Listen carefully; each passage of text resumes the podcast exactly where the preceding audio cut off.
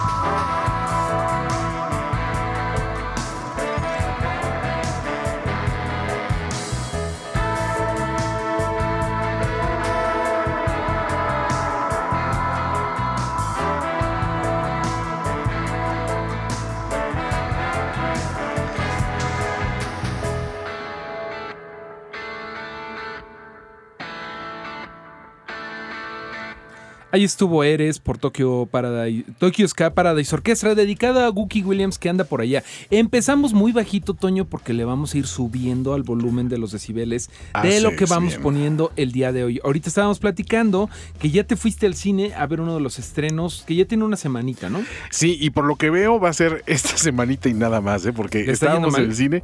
Mira, para empezar, me llama mucho la atención que es una producción ambiciosa que es una película de Ronald Emmerich, alguien que se caracteriza por esas grandes películas con mucha destrucción y muchos, este, pues no digo que repartos estelares, Y estamos hablando de... Estamos hablando de Midway. Y en este caso, este, pues, e- es, esta película basada en, la, en, en el incidente histórico de la batalla de Midway durante la Segunda Guerra Mundial, pues venía cuando, me, acuerdo cuando estrenaron el, el creo que lo llegamos a comentar aquí en el programa de los simios, sí nos despertó como que el interés de, ay, viene otra película de guerra grande. En un año en el que supuestamente pues tenemos, teníamos que esperar películas también como 1917 de Sam Mendes, que por cierto vi los cortos una vez más y me sigue emocionando. Pero esta película de Segunda Guerra Mundial, sí, yo venía como que con todas las ansias del mundo porque hay una sola película que trata directamente de esta, de, la batalla de de, esta batalla, Midway, ¿no? que si la memoria no me falla, fue un encuentro en el Pacífico. Así es. En donde le fue bastante mal a Estados Unidos, ¿no? No, no es que, al, al contrario, le fue bastante bien. Digo, tuvieron muchas pérdidas en un aspecto de, de su poderío militar, que digamos que fue la aviación eh, naval. Pero le pegaron con todos los japoneses. O sea, eh, eh, ellos venían de Ah, que cierto. después de Pearl Harbor, eh, Estados Unidos lo único que había conservado eran sus portaaviones. Si eliminara los portaaviones de la ecuación, eh, prácticamente los japoneses se iban a poderse meter casi casi que a San Francisco, a Seattle, a Los Ángeles, como Pedro por su casa, ¿no? Porque no había una defensa eh, sólida a través de los mares del escenario del Pacífico. Aquí, pues les entra obviamente, empieza la película eh, con, con lo que sucede en Pearl Harbor, ¿no? Y te das cuenta que van, la progresión de batallas es Pearl Harbor, después tienes el, el famoso bombardeo de Doolittle a, a Tokio, que es la reacción inmediata de, Pearl Harbor, que dijeron, ah, ya nos pegaron en nuestra casa, vamos a pegar en la casa de ellos, ¿no? Una historia que es así como que fuera de serie. De hecho, la película Pearl Harbor, malísima de Michael Bay, toca este incidente también, el, el famoso rey de Doolittle. Y después viene la batalla del Mar de Coral, que aquí lo pasan casi casi como una, pues, un- una breve secuencia de 30 segundos. Y ya después entras en directo a la batalla de Midway. Había una película de la batalla de Midway por ahí de los, creo que de los 50, 60, una cosa así, que es buena. Pero esta película como que tiene grandes, este, como que, como que una misión de hacer algo muy grande, ¿no? O sea, de vamos a decir las cosas como fueron. Y te presentan a personajes que sí existieron, ¿no? Al almirante Nimitz, al almirante Layton, a este, al famoso eh, Bull Hansley, a, a ese del, de- de- de- del pilotaje, digamos, también. Ah, del, lado de los japoneses están todos también. Está, está el almirante Yamamoto, que era el jefe de las fuerzas navales, está el general Toho. Está todo el reparto y son históricamente correctos. El problema es que la película es mucha acción, las partes de acción no, no tienen un pero, o sea, sí, sí te sientes realmente inmerso en ellas. Y las actuaciones son de moderadamente buenas a pasablemente buenas. Hasta ahí los vamos a dejar. Y mira que tienen buen reparto. Tienen a Woody Harrelson, tienen a Dennis Quaid, a este, sale por ahí, ¿cómo se llama esta chica que es eh, cantante también? Que sale en This Is Us, um, Mandy Moore. Es prácticamente el único lead femenino. Eh, tienen por ahí también a. ba, ba, ba, ba, ba, ba. Eh, ¿Cómo se llama? Ed Skrein, me parece, que es el, el Dario Najaris 1.0. El primer Dario Najaris Sí, que se ve con la greña larga, bueno, Fabio. Ajá, aquí lo ves con el pelo cortito y dije, este tipo lo he visto. Digo, ah, claro, es el primer Dario Najaris de Game of Thrones, ¿no?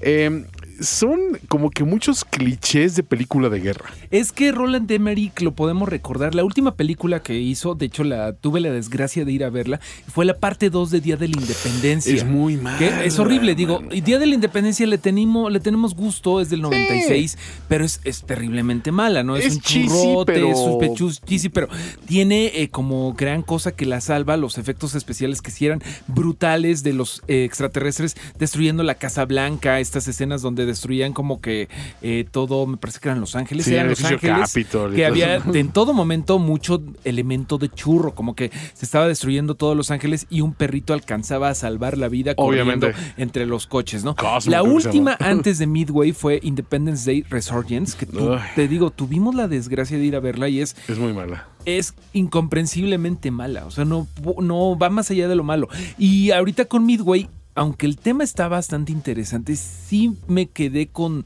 muchas dudas sobre el talento directorial de Roland Emmerich. Esta es la situación. Es un cuate que las partes de acción, por fortuna, las saca bastante bien. Ok. Eh, si sabe explotar cosas, por supuesto que sabe. En ese sentido, él y Michael Bay se dan un quien vive de, de- de- de hacer destrucción y hacer una destrucción que te mantiene mirando la pantalla. La recreación de cómo era la batalla en aquella época y, y- y la progresión está bien hecha. El problema es que dicen que en una película de guerra, sobre todo en escenas de combate, siempre tienes que saber dónde está situado tú, dónde está situado el enemigo y por qué te estás moviendo hacia tal o cual lado. Claro, para que no sea un masacote de destrucción, ¿no? Tú, A tú la ve una película, Bay. ve una película, por ejemplo, como Salvando al Soldado Ryan. Ajá. Todas las secuencias donde hay acción de combate, sabes perfectamente dónde están los buenos, Claro. dónde- bueno, los gringos, dónde están los nazis. pienso en Dunkirk, de... De, de, sí, de, De Nolan, de Christopher Nolan, ¿no? Siempre sabes por dónde van los catarrazos, este, qui- quién está haciendo qué, por qué lo está haciendo. Aquí hay muchas secuencias, de repente eh, saltas de un lado a otro, de, espérate, este güey, este güey es este. ¿Qué no estaba a la derecha y Eh, todos están sí, muy güeros? Espérame, pero ¿por qué? Ya, no habían confuso. lanzado yo un ataque acá y estos estaban acá. ¿Y este de dónde salió este vato? ¿Y por qué hicieron este intercorte a esta pequeña base que como que no tiene nada que ver? Y en efecto, avanza la trama y no tiene nada que ver. Y después te llevan al lado humano, ¿no? Para que tengas los films, ¿no? Para que veas lo que sentían las esposas de los pilotos cuando no regresaban, ¿no? Y todas chillando. Ya. Y tú así ok, pero yo quiero seguir viendo los aviones explotando y todo esto, porque ninguno de estos tipos está tan bien desarrollado como personaje como para que me importe mucho si lo o no. Ya, ya, ya. Pues sí, este, de hecho, en Tomatazo estoy viendo que tienen 42%, entonces no está fresco. Hay muchas opiniones negativas de esta película que además estoy viendo que está bastante atrasada en la taquilla mexicana. que Sí, aquí llegó tarde, número son. 4, ¿no? Sí, o sea, para empezar, la estrenaron tarde conforme a Estados Unidos. Aquí creo que lleva como dos semanas en, en- en cartelera. O sea, yo me pasó casi de noche su estreno y cuando me di cuenta estaba nada más en el sur de la ciudad como en dos cines, ¿no? Dije, no, espérate, lo tengo que ir a ver ahorita porque no perdono película de guerra sin, sin verla, ¿no? Sí me quedé de, mira, me dio gusto verla en pantalla grande pero es una película que evidentemente pudo haber tenido muchos aciertos y se quedó en muy buenas intenciones. Lo siento mucho, Toño. Por eso te voy a poner una canción para que te pongas más de buenas. Y pues creo que ah, una banda que sabe perfectamente bien cómo está la onda de la guerra es Iron Maiden. Ah, por supuesto. Porque son unos clavados del tema bélico. Y en este sábado de clásicos que estamos haciendo ahorita en Reactor en el programa de los simios, te voy a echar un Aces High. ¿Qué te Venga, parece? vamos y a también se lo vamos a dedicar a todos los que andan allá metalereando en el Notfest. ¿Te Órale, parece bien? me Aunque no mucho. va a estar Iron Maiden, obviamente, que, que acaba de venir. Ya tienen que descansar un poco de. México. Pero bueno, nosotros no descansamos. Vamos con Aces High en el sábado de clásicos del programa de los simios.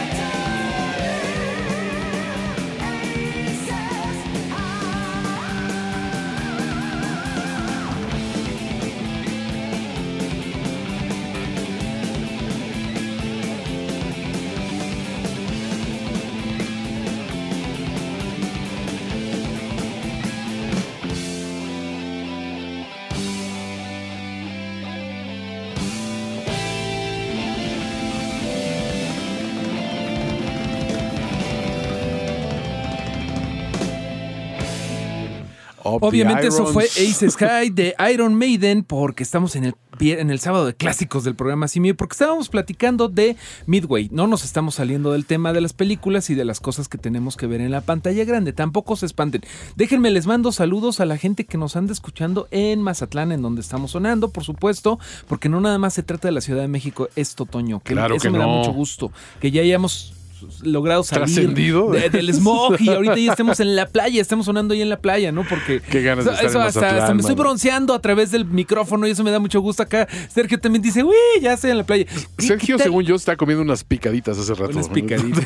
Ay, qué bueno. ¿Cómo les caería a ustedes, estimados chilangos, unas vacaciones en este momento? Porque este es el momento más difícil, me parece, del año. Todavía está un poquito lejos diciembre, todavía faltan las vacaciones de diciembre, descansar, pero ahorita viene lo más bonito, lo que es el tráfico, lo que es la posada, lo que es el sorteo de que a ver si nos ganamos unos eh, sartenes reflectores sin teflón, una licuadora. A mí siempre me ha ido muy mal en esto de las rifas de las oficinas. Ahorita ya ni trabajamos en oficina, Toño. Pero a, mí, ti cómo te iba? En esas tómbolas me iba eh, generalmente mal, pero me iba peor. En, en la secundaria hacían una tómbola también de fin de año. Una vez entré tres veces a la tómbola y me llevé tres mantequilleras. Ok. En, en momentos distintos del, del día, vida. tres mantequilleras distintas cada una. O sea, no es de que alguien dijo, ah, pues yo voy a donar para tómbola mantequilleras de mi colección, ¿no? O sea, o de, una, de un shipping que, que tenía yo ahí muchas en, en exceso. No, eran tres mantequilleras, todas ellas distintas que habían donado puras personas distintas y las tres me las llevé yo. Creo que eran las únicas tres que había en la, en la tómbola. Dije, esto hasta estadísticamente es como imposible. Eh, como que lo veo hasta difícil. Y salían amigos, un amigo salió con un disco precisamente de Iron Maiden, salió con el Number of the Beast y yo así como que, ah, qué padre. O sea, hay buenos premios, ¿no? Andamos canalizando mucho este Sí, metal el día de hoy. Maiden, el día A de hoy. ¿no? Pues Oye, pero entonces aquí ya hay algunos comentarios en programa, en arroba programa simio, que si el tema, nos pregunta por acá Rangel Replicante, ¿toca hablar sobre películas de guerra o solo fue mención por la última que anda aún rolando en cartelera? Me parece que salió a propósito de esta película de Midway, que la verdad, ¿cuánto le darías, Toño? Yo le daría, mira, eh, estoy siendo muy generoso, estoy de ánimo generoso Sí.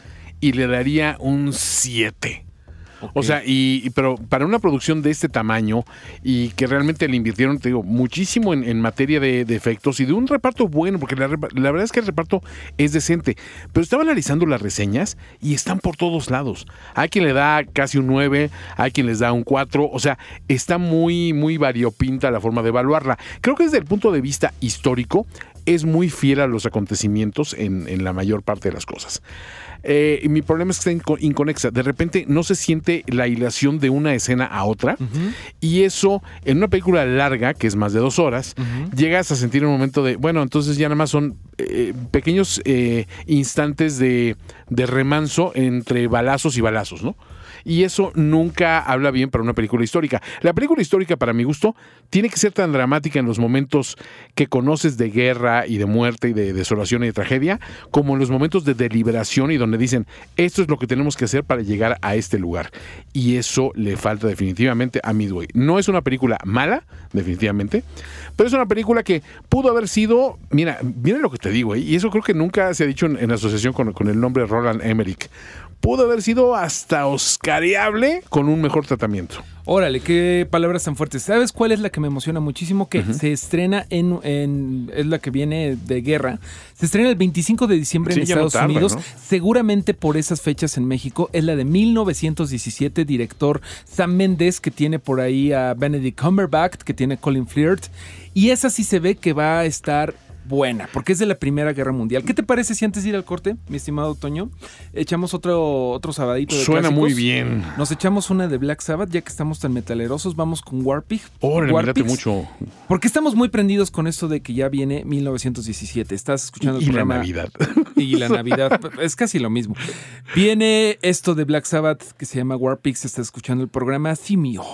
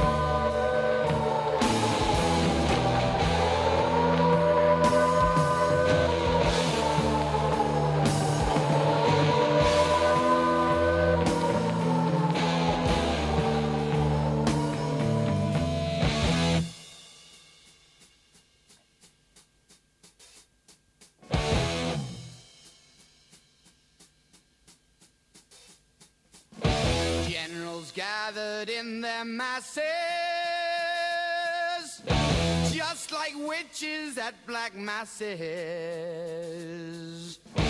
Evil minds that plot destruction, sorcerer of death's construction. In the fields of bodies burning as the war machine keeps turning.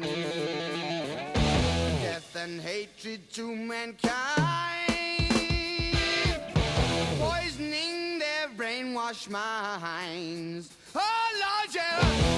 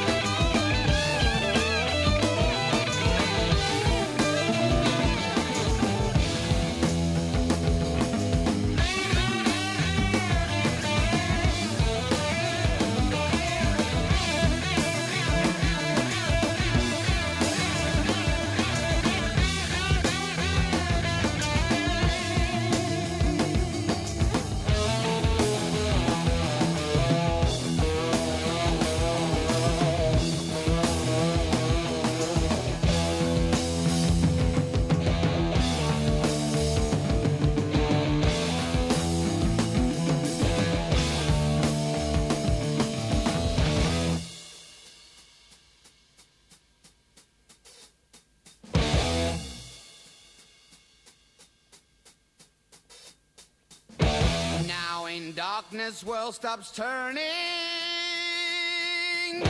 Ashes where the body's burning. No more war pigs have the power. And as God has struck the hour. Day of judgment, God is calling. The the war pigs crawling, begging mercies for the sins. Satan laughing spreads his wings. Oh Lord, yeah.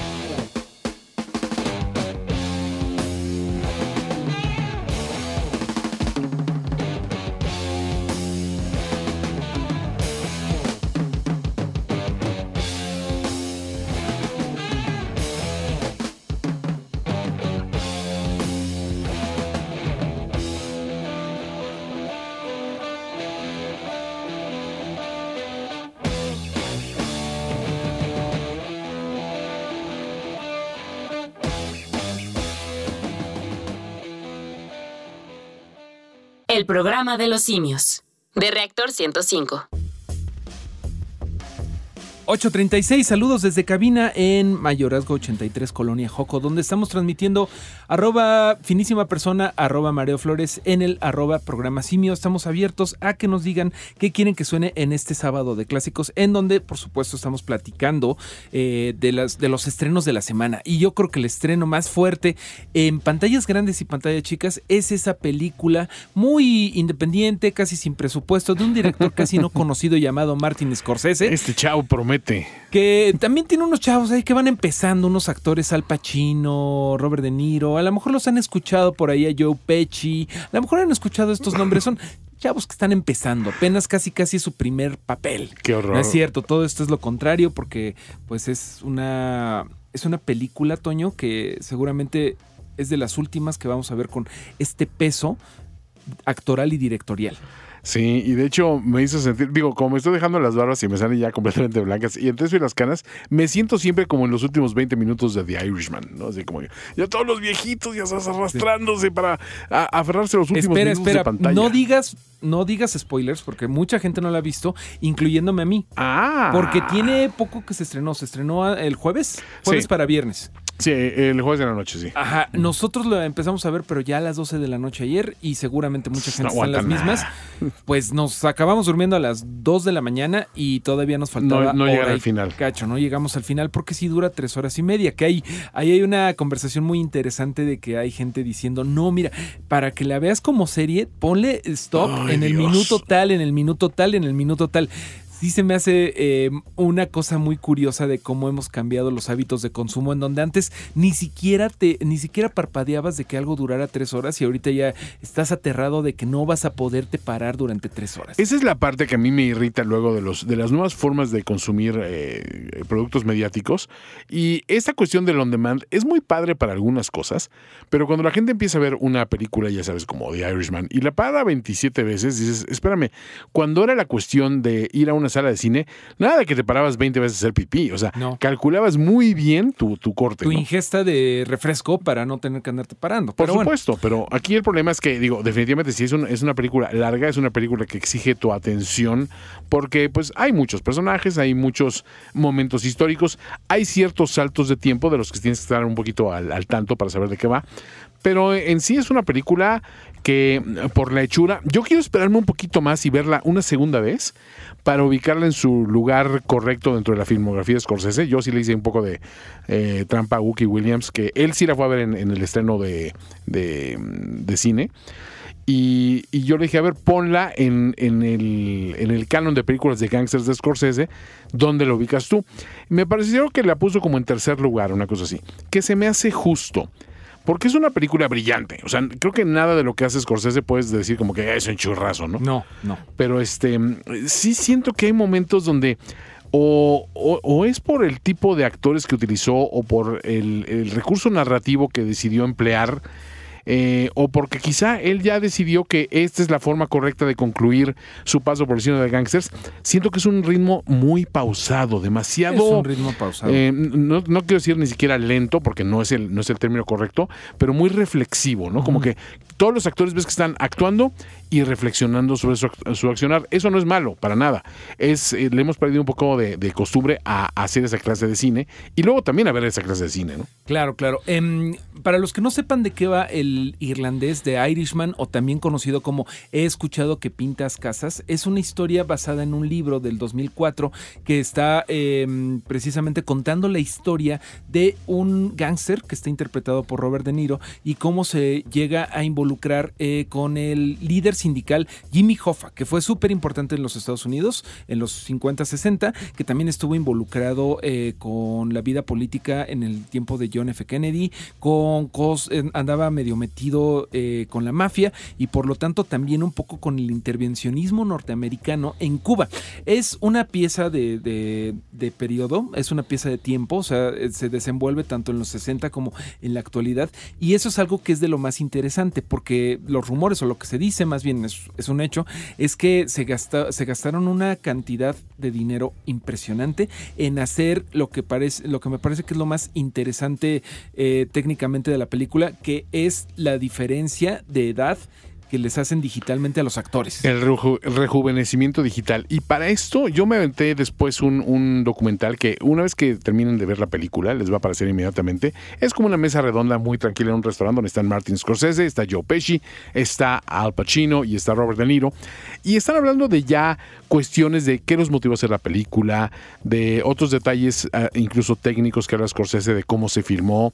Y hay un detalle muy interesante para lograr este eh, rejuvenecimiento tenían que hacer la, la cuestión de que hacen un mapeo digital de los rostros de los actores y después una computadora con un algoritmo les va quitando, ahora sí que les quita arruguitas, les quita líneas de expresión, lo mismo que se logra con muchísimas cremas y, este, y maquillaje y tortas de maquillaje, no, aquí lo hacen digitalmente, pero esta es la cuestión.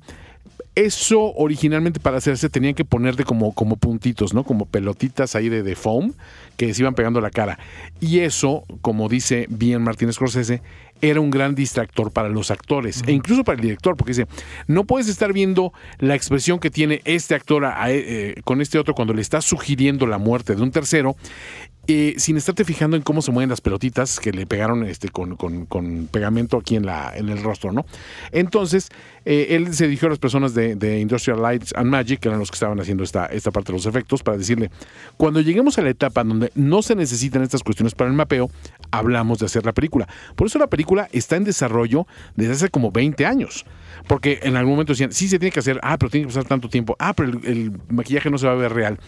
Eh, yo lo que creo que hi- hicieron, porque que hicieron, no, no lo revelaron directamente en este documental, pero si yo tuviera que recurrir a la solución elegante, y creo que así fue, eh, sería pintar con una especie de, pintura reactiva a la luz negra o algo así, eh, los puntitos para precisamente el mapeo, que, no, s- que, pue- que puedan verse con una luz especial, y por eso las cámaras que utilizaron tenían un lente extra.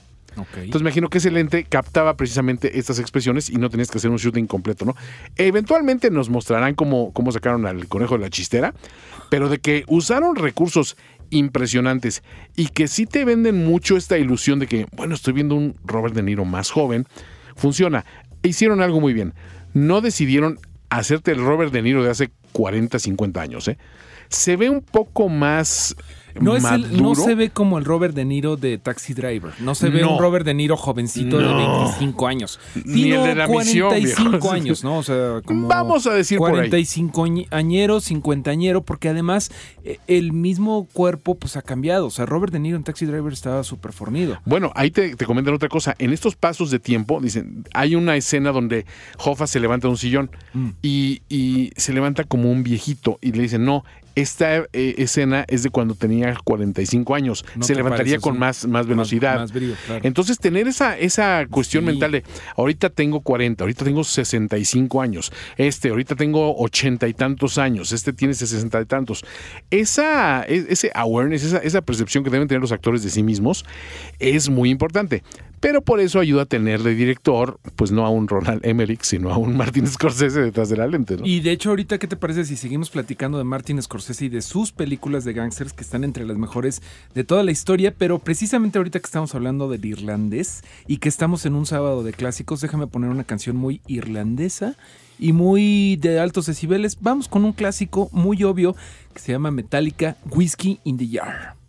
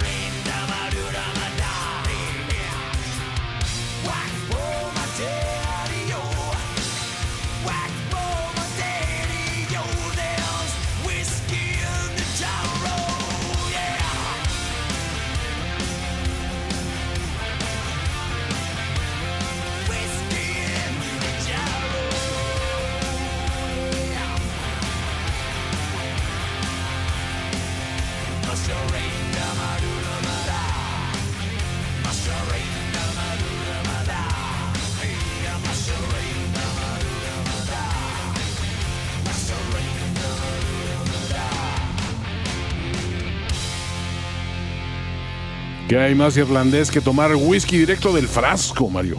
Exactamente, es Whisky. Jar, una canción tradicional es, eh, irlandesa que coverió Metallica famosamente en el Garage Incorporated. Y si a usted le gustó esta canción muy de sábado de clásicos, pida la suya al 56016397 y al 56016399 porque estamos tomando órdenes y platicando de la película El Irlandés, ahorita eh, streameable en Netflix. ¿Cuál es tu opinión? Tú que ya la viste. Sí, la ubico como una quizá de las tres mejores películas de Scorsese. ¿De todos los tiempos? De, de gangsters. Ah, Pero mira, hablar de mejores películas de Scorsese, pues creo que sí te tienes que decantarte por ese lado de los gangsters, ¿no? Eso que estamos, este, eso que vamos a escuchar, de hecho, es, es un poco irlandesa. Ahorita, viene, viene al caso. Se me andaba yendo a mí. Se nos andaba yendo. Pero bueno, este, yo sí la siento como una de las tres mejores de gangsters, nada más. Pero quiero verla una vez más. Yo sí me la aventé de un tirón, sinceramente, y, y- y creo que exige mucha atención y, y tienes que estar despierto y alerta a todo lo que estás viendo y sin distracciones, sin distracciones externas. Pero mm, me dejó muy satisfecho. Las actuaciones son impecables. Me sorprende, por ejemplo, Al Pacino, la verdad, está mejor que nunca. Y al saber que es la primera vez, aparte que Al Pacino trabaja con Scorsese, como que te despierta. Mira, aún en, esta época se dio tiempo de hacer algo distinto. Pero también volvió a todos sus lugares comunes de confort, a sus Harvey Keitel, obviamente a, a todos estos elementos de, actores, incluso de reparto que son muy famosos: Dominic Lombardozzi, eh, Bobby Cannavale, el mismo Ray Romano, o sea, que, es conocido por comedia y aquí es un papel pues dramático. Está muy bien estructurada la película en ese sentido, o sea, este señor pone una atención clínica a cada uno de los papeles y pues no deja de perder esa crudeza que le habíamos visto en películas anteriores, aunque sí siento que en esta ocasión sí le bajó el dial un poquito a la violencia y a la sangre. ¿eh? Ah, hay poquita violencia. Ah, Algo que me llamó la atención es que sale Jesse Plimons. Sí, que y también lo acabamos de ver como, como Todd en, Breaking, Bad. y ¿no? casi casi es un cameo lo suyo, ¿no? O sea, Sí, sale es, tres segundos. eh, es curioso que sale muy poquito, tiene muy pocos parlamentos, pero pues Scorsese siempre se ha distinguido por pintar en un gran, gran lienzo y utilizar solo el pincel que necesita para la pincelada especial y él decide, ah, pues para esta tenía que ser tú. Y de repente dice, pues tenías que ser tú, el comediante Sebastián Manicalco, para interpretar a un mafioso que le caía mal a todo el mundo. ¿Por qué? Pues porque eras tú. Y otro comediante como Jim Norton, sin embargo, lo pone a hacerla como de Don Rickles, ¿no? Y agarra a Stephen Van Zandt de la banda de, de Bruce Springsteen, de la E Street Band, y también famoso por The Sopranos, como el cantante Jerry Bale, ¿no? Y no tiene parlamento, sale haciendo mímica a las canciones de Jerry Bale es, habla mucho del poderío y, del, y sobre todo del prestigio que significa colaborar con Scorsese en, en un filme. O sea, creo que nadie llega con el ego por delante de a mí me das tantos minutos de pantalla o no salgo en tu película, Mari, ¿no? Entonces, ese, en, ese sentido creo que no, no hay que decirle nada al señor, él lo tiene dominado y pues por supuesto que hay que reconocer que esta labor que tomó tantos años en hacerse, se cumple muy bien. Y por supuesto, ya empezó el run run de los premios, ¿no? Ese Oscar que le habíamos dado anticipadamente todo el mundo a Joaquín Phoenix, ya mucha gente está diciendo, ojo, A porque. ver, me- mejor regrésamelo. Sí, pues vamos a aguantar tantito porque Al Pacino tiene algo que decir al respecto, ¿no? Eh, t- ¿Tú te quedas con Al Pacino sobre Robert Yo Robert creo que Al? Pacino, sinceramente, lo van a meter este, En reparto. Sí es mejor la actuación de Pacino. De hecho, de todas las actuaciones, mira que la de Pesci se me hace fenomenal porque es un Pesci contenido. Estás acostu- acostumbrado a a un Joe Pesci explosivo, muy exuberante, y aquí lo mantienen siempre como que con el nivel como a, a 6 o a 7 y muy, muy dueño de su, de su coherencia, digamos. Ahorita que platicas de que, bueno, precisamente de Joaquin Phoenix y del Joker, hay una eh, polémica por demás este, sosa sobre que Scorsese ha estado criticando las películas de, de superhéroes, ¿no? Que ha dicho que Sí. las películas de Marvel no son superhéroes. No sé tú qué opines, digo, no son No son superhéroes, cine. no son cine. Sí, no sé tú qué opines, no sé tú qué opines, pero mi opinión es que ¿Sabes qué? Tiene razón. Es algo, es un producto eh, bastante diferente a lo que él interpreta como el cine antiguo, que lo hemos platicado, ¿no? Son tres horas de no moverte, es este, los planos secuenciales, no es esta onda de que tienes que ver una película para ver la siguiente película y luego la siguiente película y tienes que ver las 20 películas para la experiencia cinematográfica de Marvel. No obstante, no me parece que no puedas disfrutar de las dos cosas. Esa es la parte de la, de la discusión que creo que mucha gente confunde. O sea, no quiero caer en el campamento de eh, tuiterillos y locutorcillos le, explainean el cine a Scorsese porque vamos a quedar muy mal, obviamente. Yo creo que él a lo que alude es a- al cine como expresión artística puramente. Y lo que él hace definitivamente es expresión artística. Y es una narrativa tan grandiosa como puede ser una buena novela. Y hablo de una buena novela, una buena novela de, de categoría este eh, premio Nobel de literatura, de premio Pulitzer.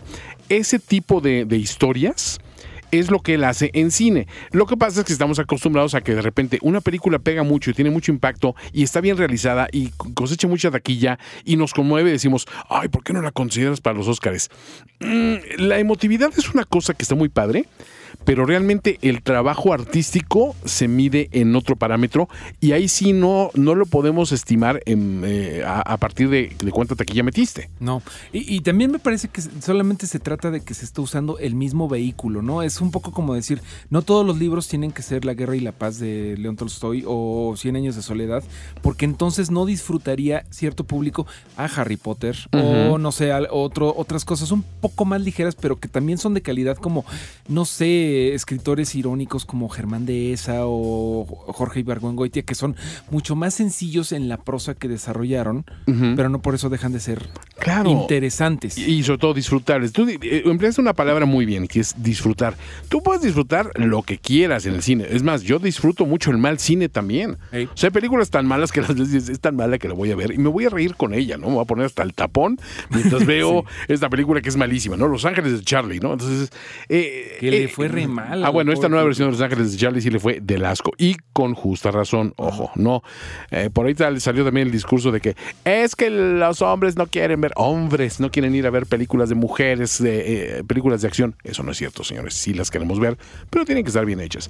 Creo que el mensaje al final de todo este rollo es, Martin Scorsese hace arte, arte puro y liso, y muchas veces ese arte lo puedes disfrutar mucho y conectar mucho con él, como en Goodfellas, que es muy accesible. Sí. Y a veces es más intrincado conectar con sus mensajes y todo, pero siempre es arte. Lo que hace Marvel es quizá arte a nivel Es un tecnológico. producto diferente, es un producto diferente. Y Sí. puedes decir que es como más eh, preempaquetado y tiene menos alma, sin duda alguna. Y lo dice Mario Flores, el mayor fan de Marvel. Pero, ah, obviamente- No puedes comparar las dos cosas. y las disfrutamos Pero enormemente. Hay que darnos el tiempo para disfrutar ambas. Puedes, Sí. irle, puedes irle al, al equipo Marvel y puedes decir, ¿sabes qué? Tiene razón Scorsese. Esto no es, no es, no es cine, pero me encanta mi, mi comida chatarra de cine. Oye, Toño, ¿qué te parece que antes de ir al corte pones una canción irlandesa? Sí, precisamente. De pura cepa de los señores de Pokes. Ya nos anda preguntando acá, perdón, eh, JP Luffy nos anda pidiendo eh, algo de los Dropkick Murphys. Eso me parece Ah, muy, muy bueno también. Y se vale que nos pidan ahorita, antes de irnos al corte, al 56016397, 56016399, una canción que quieran escuchar en el sábado de clásicos. Ahora sí, ¿cuál es? Esta es The Body of an American de Pokes de su álbum Rum, Sodomy and Lash aquí en el programa Simio.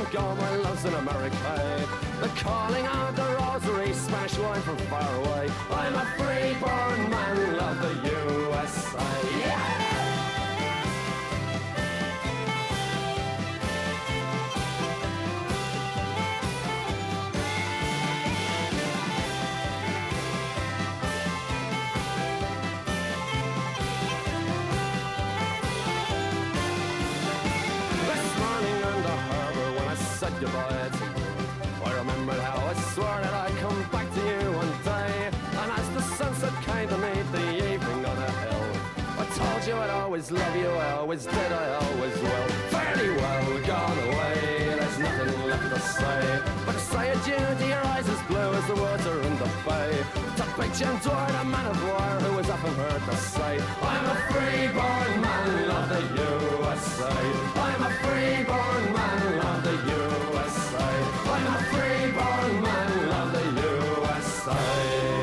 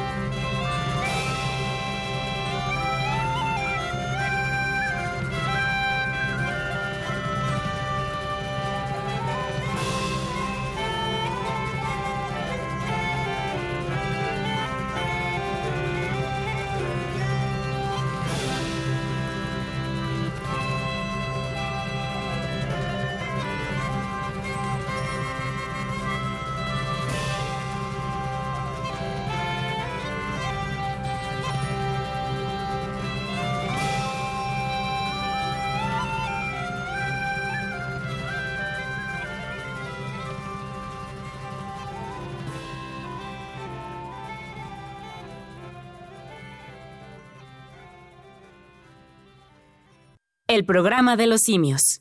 De Rector 105.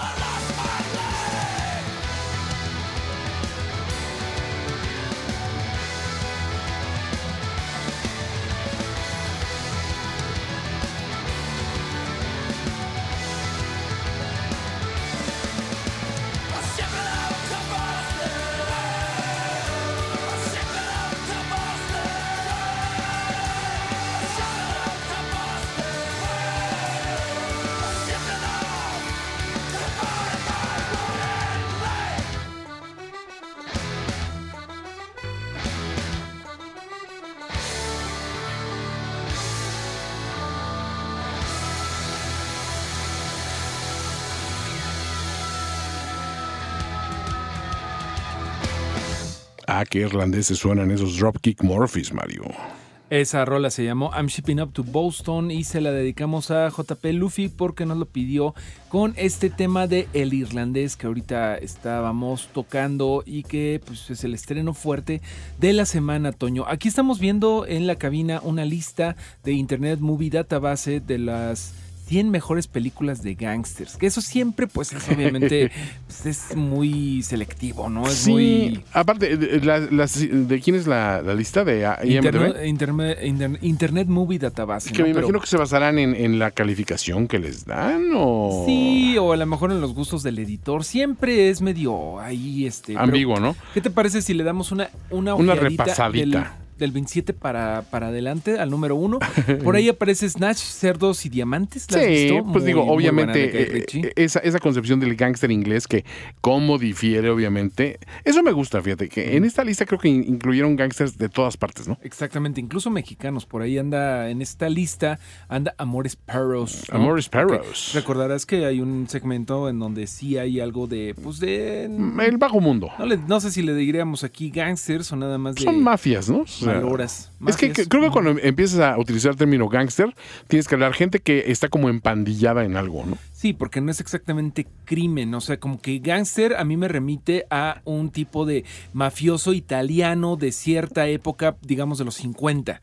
Y hay otro subgénero de, de, de cine de, de crimen, ¿no? En donde, por ejemplo, por ejemplo, Me- México tiene mucha cinematografía de eso, de crimen. Pero, por ejemplo... Las de Juan Orol, dices. No, no, bueno, por ejemplo, las de Juan Orol serían de gángsters, pero Claro. ¿dónde meterías, por ejemplo, a Miss Bala? Ah, pues mis balas, pues es que sí, a final de cuentas el, el cártel mexicano es el gángster italiano, ¿no? Pero es como películas, la- los narco, las narcoseries y las narcopelículas, yo las diferenciaría del cine de gangsters por precisamente el, el tiempo, los clichés, todo esto. ¿Será que ya hay tanto también de- del lado de los, de, de los narcos que ya mezclarlo con lo de mafia o gángsters regulares ya no basta? Porque, por ejemplo, en la lista tiene una película como es la de El Odio, ¿no? Esa película francesa que sí, el elemento gángster es estos tres chavos este, que aparecen en la, en la narrativa, pues son parte de una pandilla, entonces son de un gang, son gangsters, ¿no? Eh, Amor sin barreras, si te fijas, lo ves analíticamente y dice, puedes hablar que es una película que tiene elementos de gangsters, si no es 100% basada en, en gangsters. Yo creo que para que sea película de gangsters tiene que haber un el- elemento del AMPA, por un lado, pero obviamente el conflicto y su resolución tiene que girar en torno a ese mundo, ¿no? Es por eso que una película como Amores Perros, pues sí, estás viendo que está ligada con AMPAs distintas, ¿no? A, a- distinto nivel, fuera de la segunda historia que sabemos siempre que es malísima, la del perrito, que se mete en la, en la duela y se desaparece. El resto de las películas, de las historias, perdón, de Amores Perros, sí tienen que ver un mundo mucho con ese, ese bajo mundo y ese barrio bajismo y Pero esa sí, sí creo tranza. que precisamente no es la misma eh, identidad.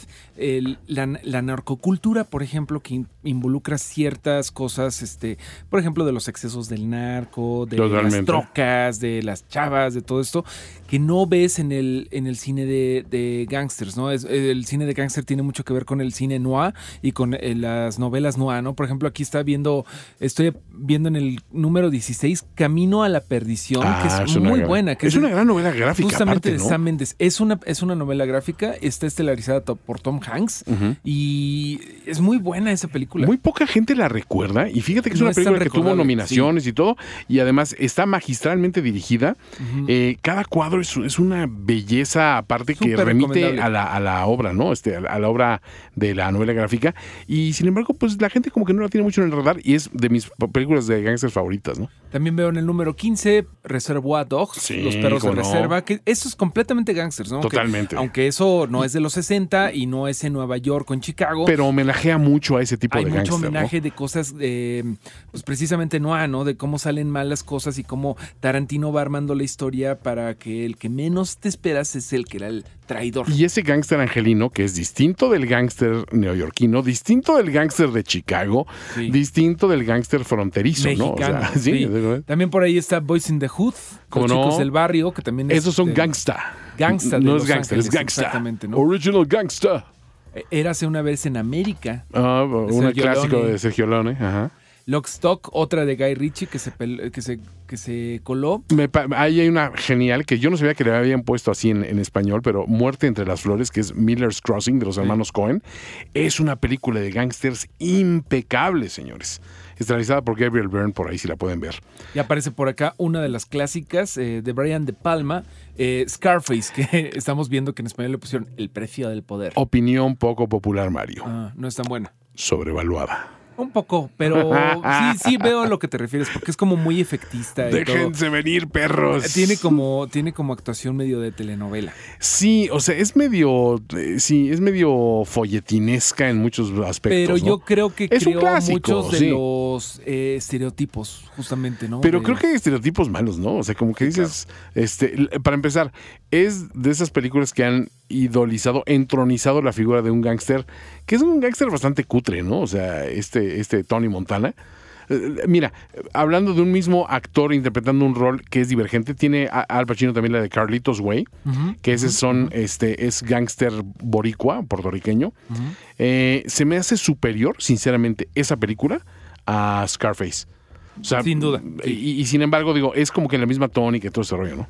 Pero es que Scarface yo sí pienso que marcó mucho... Producto de su época, dirías. O sea, como Claro, que por pero- eso pegó ese impacto. Porque Pues, es un todas remake. esas ¿no? escenas medio de shock ahí de la, de la Eh, la balacera, en las- motosierra. la balacera en las escaleras, este, todos los excesos con el polvo blanco, todas esas hello cosas. to ¿no? my little friend. No sé, No, sí, sí. hello to my little friend, exactamente. ¿no? Y, tiene está- frases memorables, eso sí te voy a decir. Tiene eh, en, los, en los diálogos está muy bien escrito eh, un, un personaje que podría pasar como es- muy exagerado, muy sí, over muy- the top, ¿no? Muy este, bueno, y además una persona muy humilde que luego eh, anda abusando del poder, ¿no? Totalmente. De cosas. Bueno, por ahí anda en el número 6 Pulp Fiction, que Ah, nuevamente es homenaje, Genial. homenaje Sí, a todas esas cosas, ¿no? En el número 5 de esta lista se, se cuela Ciu- Ciudad de Dios, Ciudad Qué de película tan devastadora. Es Ciudad de buenísima, Dios. pero yo no la veo tanto como narco, como de narco, ni como de, ¿De gangster. gangsters? Pues es una película que se desarrolla en una favela, ¿no? Es que yo, yo si me dijeras, eh, o sea, descríbeme Ciudad de Dios, yo te diría, es una película donde el protagonista es la favela. O sea, Sí, no tendrías sí. que irte ni siquiera a la historia de Little C y de... y de- Eh, Digo, de todos hay, ellos. hay un elemento de que uno de ellos está volviendo un este lord del crimen. Del pero- crimen, ¿no? Exactamente. Es la favela, son los colores, es que de repente sale volando una gallina, es, es que eh, van corriendo por la favela. Exactamente. Un niño disparando al otro niño, cosas tan tan crudas como eso. Y no le veo todos los. Eh. No, no le veo todos los recovecos y todas las traiciones y todas las double cross y todo esto de cine noir que tiene, por ejemplo, la siguiente que ya es una de Scorsese, que es The Departed, que es del es. 2006 Sí. y que aún así ya es de las clásicas clásicas, los infiltrados, que siempre se hablan cuando se habla de cine de, de gangsters. Sí, y aparte, eh, sabemos que esa es otra, otra película que fue, eh, es un remake de una película coreana que se llama Infernal Affairs. Y, Infernal Affairs, ¿no? este, no, Infernal, Ah, de Infernal. hecho, este, pero muy interesante porque sí Scorsese le dio un toque completamente distinto, situado en Boston, volviendo a ese tema. Creo que es sumamente efectiva. Yo, de hecho, mi, mi top 3 de películas de gangsters de Scorsese sí pondría eh, Infiltrados, peleándose con un... eh, Creo que el tercer, el tercer puesto está complicado. O sea, yo pongo en primer lugar a Goodfellas definitivamente. ¿no? Buenos muchachos, no le duele nada. No, es una nada. película que es un clásico de clásicos. En segundo lugar de las de Scorsese de Gangsters, sí tengo que pensar, bueno, ¿es una Departed o es a lo mejor una, eh, no sé, Gangs of New York, por ejemplo, que es una película de Gangs pandillas de Nueva York, Sí, pero ahí literalmente? tiene unas cosas de... eh, es algo más histórico Sí. y ahí, por ejemplo, el protagonista es más la historia de. Nueva York. Que sí, las pandillas y todo esto, pero por ejemplo ahí no son gangsters, son pandillas. Pero bueno, aquí Internet Movie Database está de acuerdo contigo, pone hasta arriba, y yo también estoy de acuerdo, a Goodfellas, también de Scorsese. En segundo y tercer lugar pone al Padrino 1 y el Padrino 2. Yo creo que seguramente mucha gente que nos está escuchando va a estar de acuerdo con eso. Ah, hay una cuestión, creo que ese, ese top 3 puedes intercambiar cualquiera de los lugares, o sea, hacerlo para arriba, para abajo eso, y nadie se ofende. Nadie se va a ofender con eso. Y nadie se va a ofender con que pongamos una canción. Ahorita me decías que uno de los elementos que tiene que pasar es que en esta pandilla alguien se muera. Claro. Entonces, ¿qué te parece si ponemos, pues en este sábado de clásicos ponemos First of the Gang to Die de Morrissey? Me encanta la idea.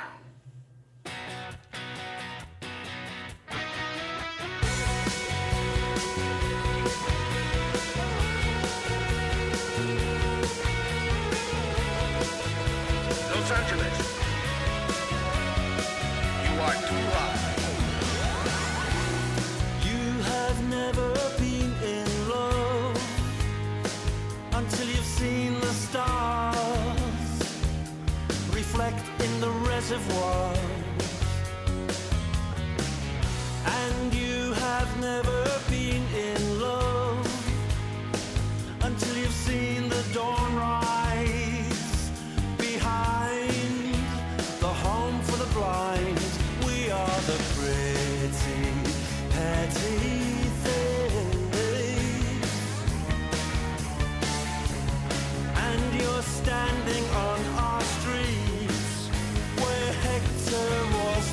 first of the gang with a gun in his hand and the first to do time,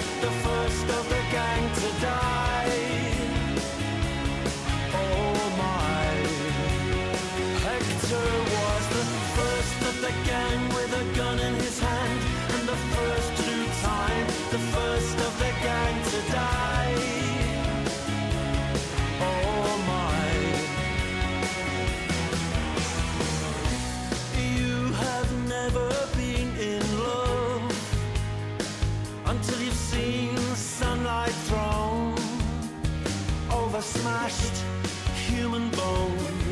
We are the pretty, petty things.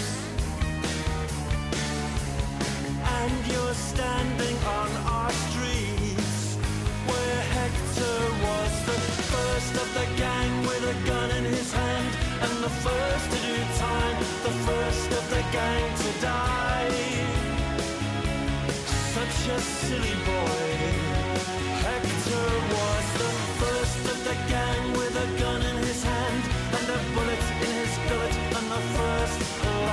Lost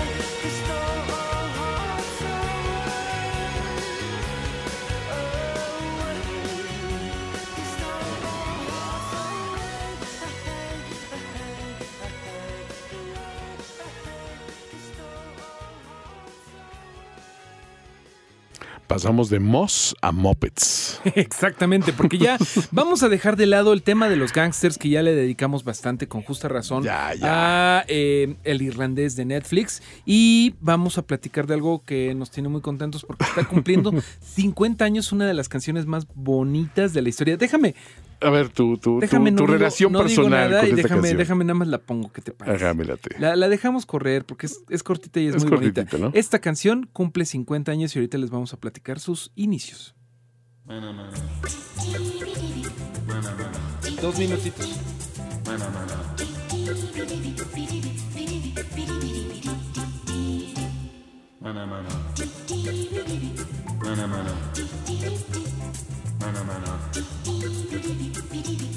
Así es, Maná Maná.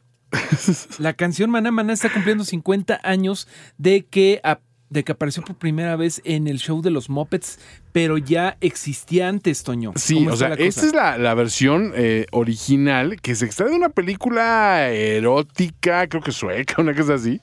Este, parece que italiana, o italiana, algo así. Ah. El caso es que, eh, ¿en qué, en qué momento el- los que hacían una serie infantil, que ni siquiera los Muppets, era Plaza de Sésamo, dijeron, ¿por qué no lo adaptamos para una, un programa infantil, no? Y pusieron obviamente estos, estos muñecos peludos haciendo el maná maná y las otras dos haciendo el pati pitipi.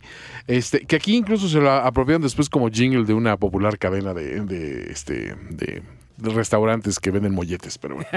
Este, pero sí, me llama, me llama la atención que esta canción ha tenido una progresión muy interesante, Sí. pero sí me quedo con la versión de los Muppets, ¿eh? Completamente. Y justamente hace 50 años aparecía por primera vez eh, la versión de los Muppets en el show de Ed, Ed Sullivan en noviembre, Órale. el 30 de noviembre de 1969. Se veía por primera vez estas monitas rosas que, que la cantan siempre. Y es una canción que desde entonces nos ha estado siempre, a mí siempre me pone de buenas y como tú dices, la han usado para todos. ¿Qué te parece si escuchamos la de los Muppets? Ah, sí, me gusta la de los mopeds. Venga de ahí.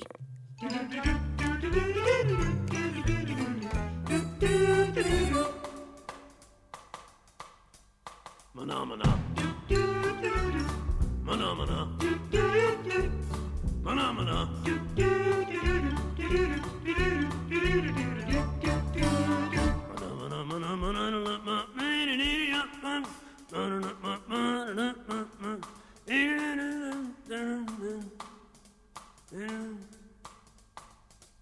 Phenomena. Phenomena. Phenomena.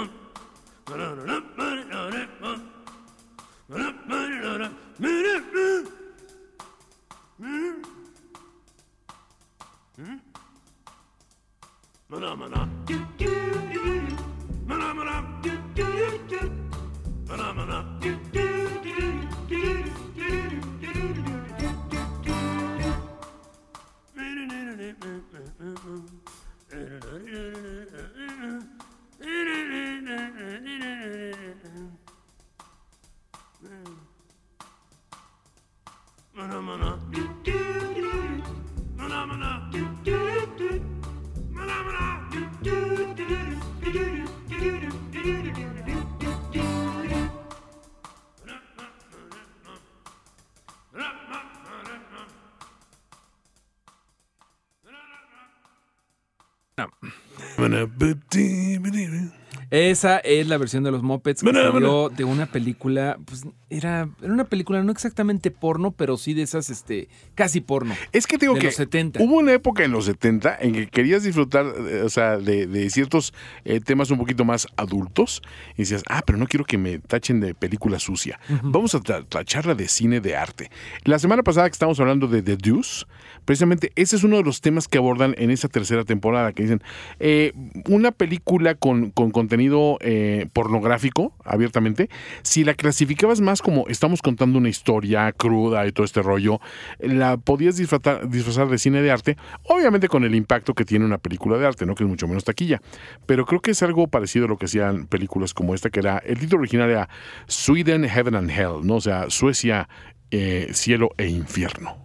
Sí, y así es como acabó en Los Simpsons, digo en Los Simpsons, en Los Muppets, porque este porque la escucharon, no sabemos cómo la escucharon, ¿verdad? A lo mejor estaban viendo películas cochinas los eh, realizadores de los, de los Muppets. En una fiesta de llaves, La decidieron meter ahí. Oye, ¿viste algo de net, de otra cosa en Netflix? no? Ah, sí, otra cosa que vi, vi Final Space, porque algunas personas nos habían preguntado si la íbamos a ver, etcétera. He visto nada más los tres primeros episodios, son, me parece que son tres, 12 o 13 en esta segunda temporada. Eh, para quienes no sepan, narra la historia de un, un personaje que este, pues es medio divisivo, se llama Gary, y es como un, un, eh, capitán de una nave espacial, que en la primera temporada estaba como preso y este, y acompañado solamente de inteligencias artificiales en esta nave. Y de repente hay un gran conflicto porque se hace amigo de una criaturita que es una especie de arma capaz de destrozar planetas enteros. Pero pues así todo tierno y chiquitito, entonces como que te cae muy bien. Y pues tiene otras especies ahí de extrañas, de otras criptoespecies alienígenas como acompañándole. Es una película que quiere ser como que muy graciosa y tiene tonos medio tragicones de repente. Eh, sobresale la voz, por ejemplo, de, de Tom Kenny, que es SpongeBob SquarePants, de Fred Armisen, que es también famoso de Saturday Night Live y comediante. La, la primera temporada es muy buena, es bastante redonda y como que cumple un ciclo muy bien. Esta segunda, sinceramente, como que no sé muy bien para dónde va y creo que está forzando muchos chistes y ciertas cosas que en la primera temporada se me hacían muy simpáticas, me están empezando a caer medio, medio gordas, ¿no? O sea, concretamente que los personajes, el personaje principal como que no tiene un desarrollo real, sigue anclado en este, ay, soy un, este, como un, un niñote que, que hace estupideces y hace actos heroicos por la misma medida y de repente como que no, no le agarras mucho el gusto.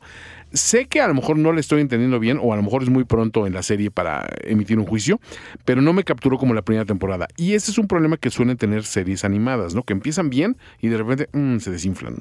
Un poco de todo, ¿no? Este, también hay series animadas que la agarran mejor después. Ahorita, por ejemplo, Shira, que ya la he recomendado otras veces.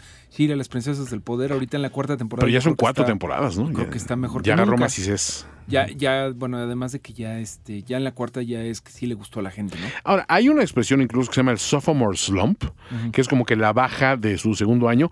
Eh, un sophomore es alguien que está cursando el segundo año de una, de, de una universidad, de una carrera.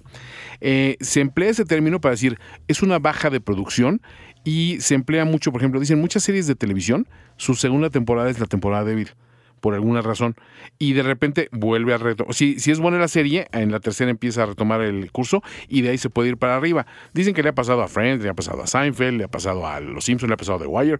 Casi mucha gente te dice, la segunda temporada no es tan buena. ¿Será que impactas con tu primera temporada? En la segunda como que quieres experimentar de llevarla por otro lado. Por ejemplo, a Lost le pasó durísimo, ¿no? Te presentó un montón de eh, los, los sobrevivientes de la cola del avión, ¿no? Y, y en la tercera temporada ya te los habían matado a todos, ¿no? Entonces, como para qué necesitamos esa segunda temporada? Eh, creo que esta, esta serie en particular le va a pasar esto. A reserva de que levante mucho en los siguientes capítulos, eh, siento que va a quedar como que en los mismos patrones repetitivos de la primera temporada que ya habían manifestado ser efectivos y que en la segunda le pierde un poquito de impacto.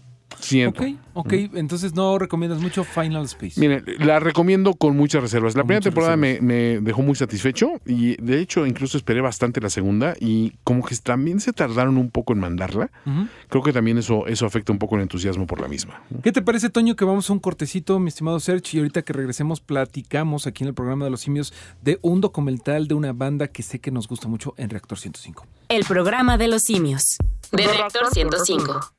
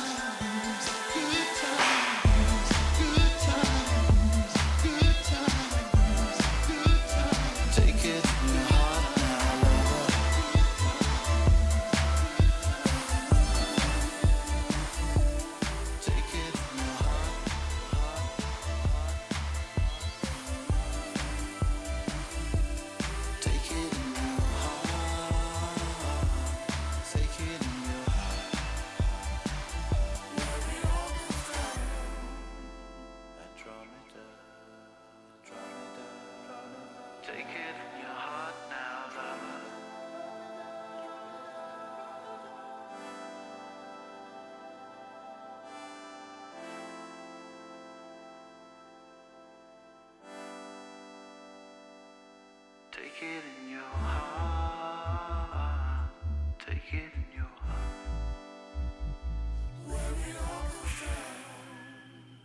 Eso fue Andrómeda de Gorilas porque precisamente vamos a platicar de un documental que viene de Gorilas justamente llamado Reject False Icons, algo así como dile no a los falsos iconos, que es precisamente lo contrario de lo que estamos haciendo porque estamos adorando una banda de dibujos animados. Sí, era ¿no? lo que te iba a decir. Es gran, gran ironía en ese, en ese título, ¿no? Pero está, es- ellos pueden hacer esas cosas. Es algo bien interesante porque, bueno, Gorilas pues no necesita gran explicación.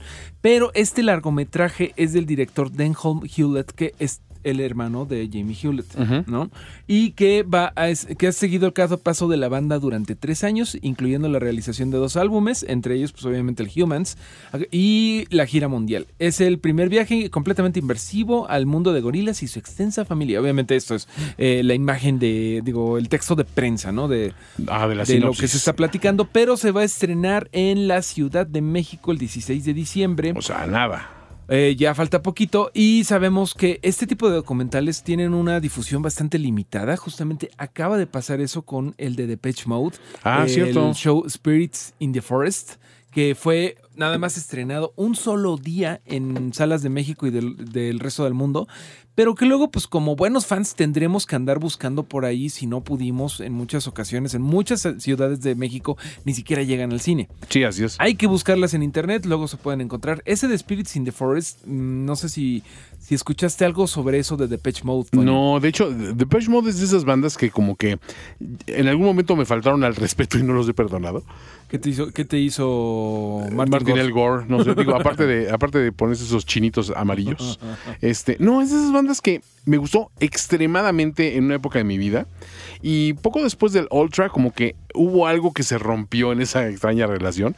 Y creo que es un factor común con muchas de las personas que siguen la Depeche, ¿no? O sea, casi nadie te dice, "Oh, es que el nuevo disco está increíble. Todos como que ya sabemos de que hay por ahí una o dos canciones más o menos buenas en los siguientes discos, pero se ha perdido mucho de la magia. Yo siento que la salida de Alan Wilder les pegó mucho. en Creo que te ¿no? vas a meter en problemas con los, con los fans Ah, de es un Depeche hecho. de Reactor 105, porque yo sé de buena fuente que los verdaderos fans siguen Los gustando fanses. de los últimos discos de Dave Gahan y compañía. Pero bueno, te digo, se, se estrenó esta película, este documental eh, llamado Spirits in the Forest, que es como la historia de varias vidas de fans de Depeche Mode tocados en diferentes lugares del mundo Ah, está en sus vidas por Depeche Mode, ¿no? Y que te cuentan todas las historias y vienen de Australia, Brasil, eh, Estados Unidos, Inglaterra, em, África.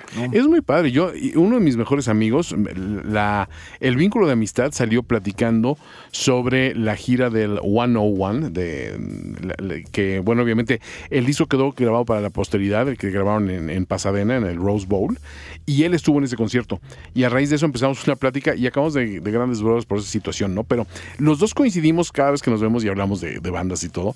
Digo, ¿ya nos has visto a Depeche? Dice, no, ya no. Como que para él también algo se rompió dentro de sí y no los, no los eh, acaba de, de recuperar. Pero esta, este concepto me gusta, ¿eh? Abordar la banda a través de sus fans. Y Padre. para todos los fans que de Depeche Mode que no hayan, no les hayan roto el corazón como Toño Sempere, pues les recomendamos que lo busquen muchísimo. Tú, Toño, ahí tienes en tu- Hablando de ¿por qué no romper lo el corazón? en arroba, pa- ponlo en arroba finísima persona para que la gente lo pueda ver.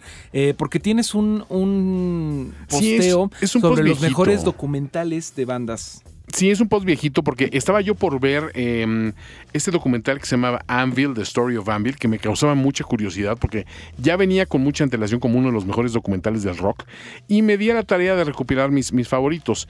Y hay dos o tres este, joyitas perdidas que ah, ahorita volviendo a repasar la lista dije, quiero volverlos a ver. Y en particular uno que cuando eh, Mario escuchó que me gustaba, como que ni sabía que me gustaba la banda, ¿no? Y me refiero a Wilco con su documental I Am Trying to Break Your Heart, que es basado en uno de los discos seminales de esta banda, que es el Yankee Hotel Foxtrot, que en su momento cuando lo escuché dije, este es de los discos de la década. Y ya pasada pues más de una década de que salió, no me arrepiento, ¿eh? creo que ese pronunciamiento grandilocuente, como todo lo que suelo decir en, estas, eh, en estos micrófonos, eh, sigue sosteniéndose, es un gran disco de todo a todo. Y este documental es duro porque la banda estaba pasando por un momento muy complicado, de mucha, mucha rencilla interior, venían de una gira que no les había ido tan bien. El disco este fue como para ir un chayote, o sea, realmente fue complicado.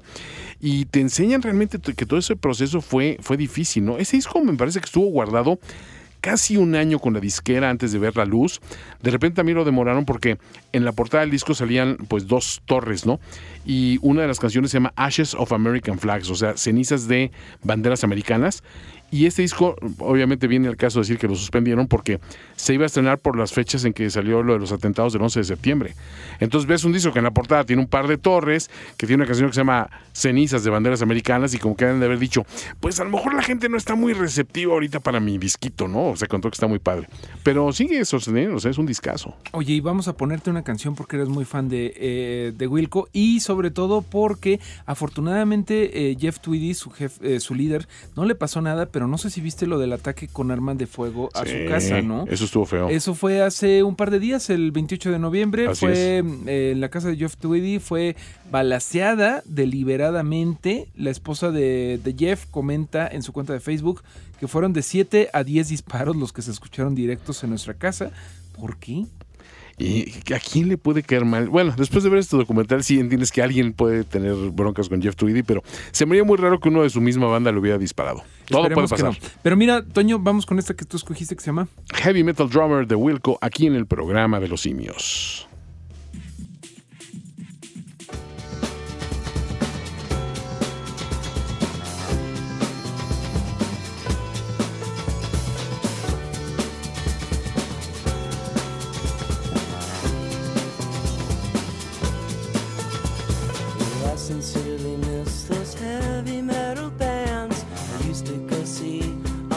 Landing in the summer. She fell in love with the drummer. She fell in love with the drummer. She fell in love. Shiny, shiny pants and bleached blonde hair. A double kick drum by the river in the summer. She fell in love with the drummer. Another, then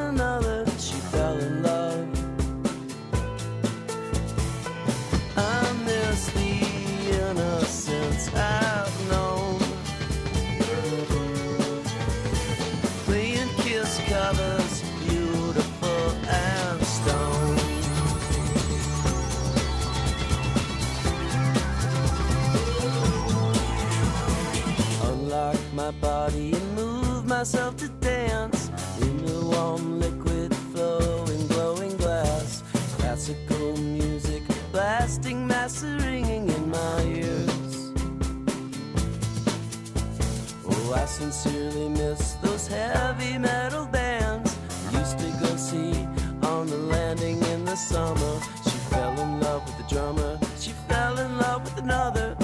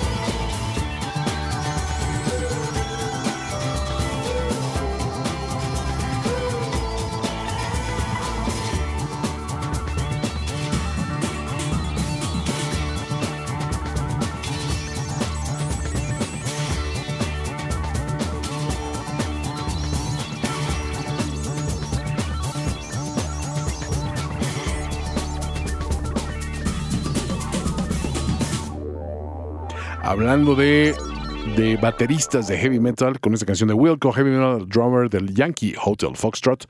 ¿Qué te parece que hablamos de una banda metalera que también nos, nos rompió un poco el corazón? Sí, bueno, porque ya estamos hablando de documentales de bandas, ¿no? Eh, empezamos platicando de películas un poco de guerra, eh, luego platicamos de películas de gangsters y ahora de documentales de bandas. Lo que pasa cuando Gookie Williams no viene al programa. No documentales de banda, de bandas. De- de- por bueno, favor. que también no tiene nada que- malo los documentales de banda. Yo sí me echaba uno de Bronco y con esa historia tan buena que tiene, ¿no? El recodito, el documental. El Recodito Begins. Va- mi banda el mexicano. Hombre. Inicios. Oigan, eh, vamos a platicar de otro, de otro documental, precisamente. Uno que es bien famoso y que seguramente mucha gente de reactor vio, que es ese de Anvil. ¿Cómo se llamaba el Se llama documental? Anvil, The Story of Anvil. O sea, la Anvil, la historia de Anvil. Anvil, a ver, vamos por partes. Anvil en inglés significa yunque. Es el yunque, exacto. Anvil versus Hammer, ¿no? Es el, Sí. el yunque contra el martillo.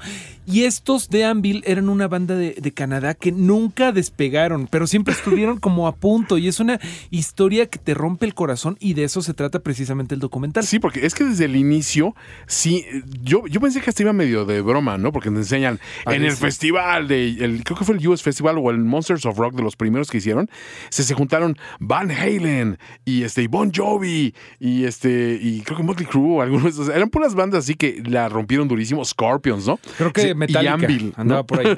Sí, era como pura banda que, que tu tío o tú mismo, si, Sí. no, eres- si no tienes un tío que tiene los discos, tú eres el tío que tiene los discos. O sea, toda, la- toda la colección discográfica de tu tío que tenían a Bon Jovi, a Metallica, todo eso. Y de repente Anvil, que son- es la que todo mundo se hubiera quedado. ¿Quién era Anvil? Pero curioso porque ese primer disco de Anvil estaba muy bien producido, uno, y tenía, tenía hits, o sea, eh, principalmente Metal on Metal, ¿no? Que era su, su hit principal. Lo que te dicen es que después de ese disco y que todo el mundo decía, ah, pues todos los que estuvieron en este festival la van a romper, y en efecto todos la rompieron, estos se quedaron anclados. Pero ellos dos se habían hecho una promesa, los dos miembros principales del grupo, y dijeron, nosotros vamos a rockear toda nuestra vida. Y eso es lo que hicieron, ¿no? Porque les fue realmente mal, este, tuvieron un manager que les vio la cara, luego eh, los dejaron de invitar en cosas así, pero ellos siguen adelante tocando incluso en festival, eh, inclu- yendo, ahorrando durante un año para irse a tocar un festival todo perdido en Japón, ¿no? Por ejemplo. Sí. Y ellos, de hecho, tienen una clase, digo, una, una vida un poco difícil en Canadá porque están trabajando de empacadores de carne, es, es gente humilde. Andan repartiendo ahí comidas, pero para escuelas. O sea, ves que literalmente cada centavo lo invierten en la banda y ves que la banda pues no, no acaba de, de- de recapturar la magia que en algún momento tuvo. Y, y pues, sí ves la desesperación de estos tipos por decir, es que una gira más, en esta gira podemos salir. Pero después haces un análisis de malas decisiones que tomaron a lo largo de, de su carrera y dices, bueno, ok, en aquel momento te peleaste con el que era tu buen productor, entonces empezaste a hacer discos muy barateros y sacaste este material que es terrible, ¿no? Pero, pues si les parece, busquen este documental, Anvil, The Story of Anvil, que es fenomenal. Y si te parece, escuchamos algo de ellos, ¿no? Sí, espérame tantito, nada más es que ando preparando la siguiente, preparando la canción siguiente canción. y se me bueno, mientras tiempo. platicamos tantito. Pero, ah, bueno, No, les no, voy a decir que también vámonos, vámonos. busquen también en, en mi cuenta, les voy a poner el, el link a este a esta lista de documentales eh, que pues de aquí lo estamos pasando para los documentales de, de programa de los simios, ¿no? Ya nada más nos da tiempo de esta rola y otra cancioncita. Esto es Anvil, esto se llama Metal on Metal del disco Metal on Metal.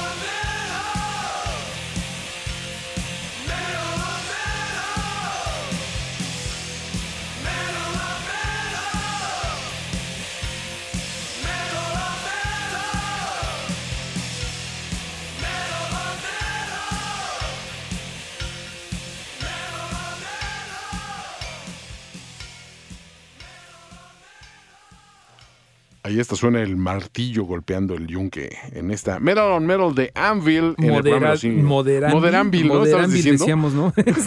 Bueno, esto a propósito de que estamos hablando del documental de Anvil, eh, The History of Anvil, que lo pueden buscar, creo que en streaming, que está bastante fácil de eh, encontrar. Es un documental eh, de cómo esta banda pues, no se volvió parte de ningún viernes de clásicos porque la dejamos de conocer porque malos managers, mala- ma- sí, siguen, siguen, pero. Pero después, ¿no? Los Como viejos rockeros nunca mueren. Dos décadas de miseria que se perdieron Es, su es fama y su triste, es, es un poco devastador ese documental, Pero ya después, lo bueno es que después ya se pusieron un Sí, poco de tiene un final feliz, ¿no? O sea, de hecho por ahí este incluso aparecieron en varios eh, shows después del estreno de este documental y el En documental varios sí, sí, festivales les- los invitaron a varios festivales también y les ayudaron a levantar un poco, ¿no? Les hemos perdido Y de hecho ya viene actual. el disco nuevo que se llamará Legal at Last. Órale. Que viene el 14 de febrero del 2020. Está bien. se hicieron fans de Muy Anvil, básicos, Anvil, pero muy simpáticos. Porque es metal en metal. Oye, la última recomendación de... eh, ¿De- de documentales? De documentales, ¿cuál es? Esta se llama Dig y es un eh, documental que ahorita lo estamos platicando. Es eh, este versa sobre dos bandas que empezaron paralelamente y se fueron por cursos completamente distintos. Uno eran The Brian Johnston Massacre, eh, liderados por Anton Newcomb, que él básicamente es la banda, ¿no? O sea, ha tenido un, un set de músicos revolventes eh, en torno a este, a este proyecto, pero es una figura con un ego desbordado y una visión sobre sí mismo que se sentía el mesías literalmente de esa, de esa música. Y, este, y por el otro lado tienes a los Dandy Warhols que eran más radio friendly, vamos a llamarles así, porque pues tenían este, obviamente como que una imagen ya más cultivada y eran un poco más profesionales. Eh, y ellos de, ser como que amiguitos y de eh, vivir casi que juntos en la misma casa y echar desmadre todos acá, de repente pues ves que unos empiezan a ir hacia el estrellato eh, cuando les empiezan a pegar la música y los otros empiezan a volver un caos. Pero aquí lo interesante es que la persona que lo estuvo siguiendo, la, cineasta que es Ondi Timonen, me parece, ella tuvo un nivel de acceso brutal con, con los dos grupos y sí ves muy bien el deterioro de Newcomb y cómo el tipo está mal del cerebro y cómo golpea a miembros de su banda en el escenario justo el día que iban a ir los ejecutivos de las disqueras a ver si los firmaban. O sea, cosas de autosabotaje que dices, estabas destinado a nunca triunfar. Yo sé que Newcomb después como que ha reencontrado una imagen así como, como Elder Statesman de- de- del, del grupo que nunca fue. Y hay mucha reverencia hacia él, es un tipo muy, muy prolífico en materia de composición. Te- o sea, te saca un álbum por semana y los guarda y es una especie de J.D. Salinger de la música. Pero mm, creo que su lugar en la historia pues quedará siempre amarrado un poquito a, a- este proyecto que nunca despegó por, por completo, ¿no? Está muy, muy interesante. ¿Dónde lo viste ese? Ese yo lo vi en Estados Unidos cuando lo estrenaron en un, en un festival precisamente y ya después lo agarré en lo agarré en, Netflix cuando todavía te mandaban DVDs.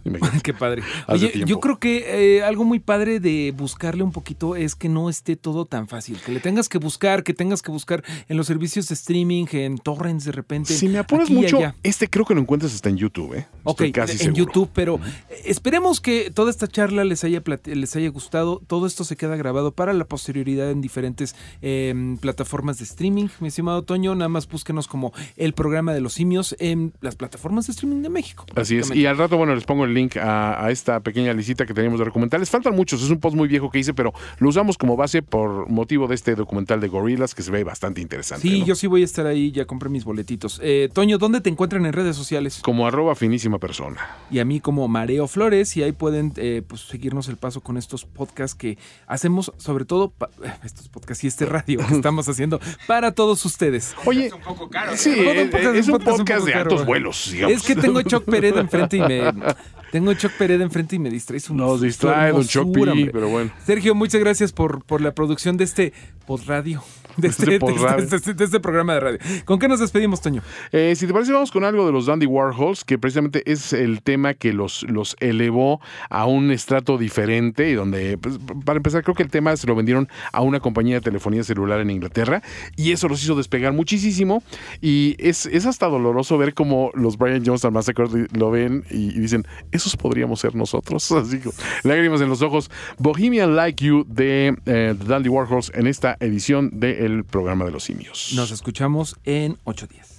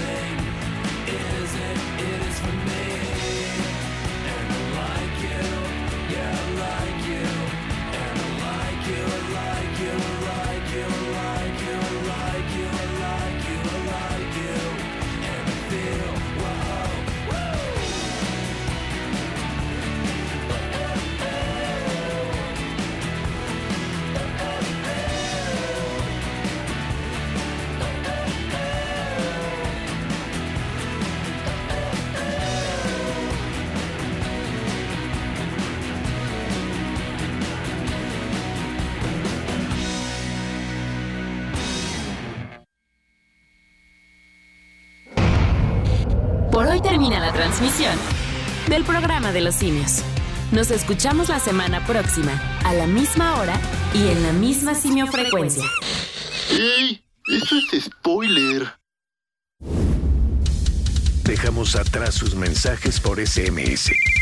Vimos el nacimiento de las redes sociales y nos comunicamos con ustedes a través de ellas.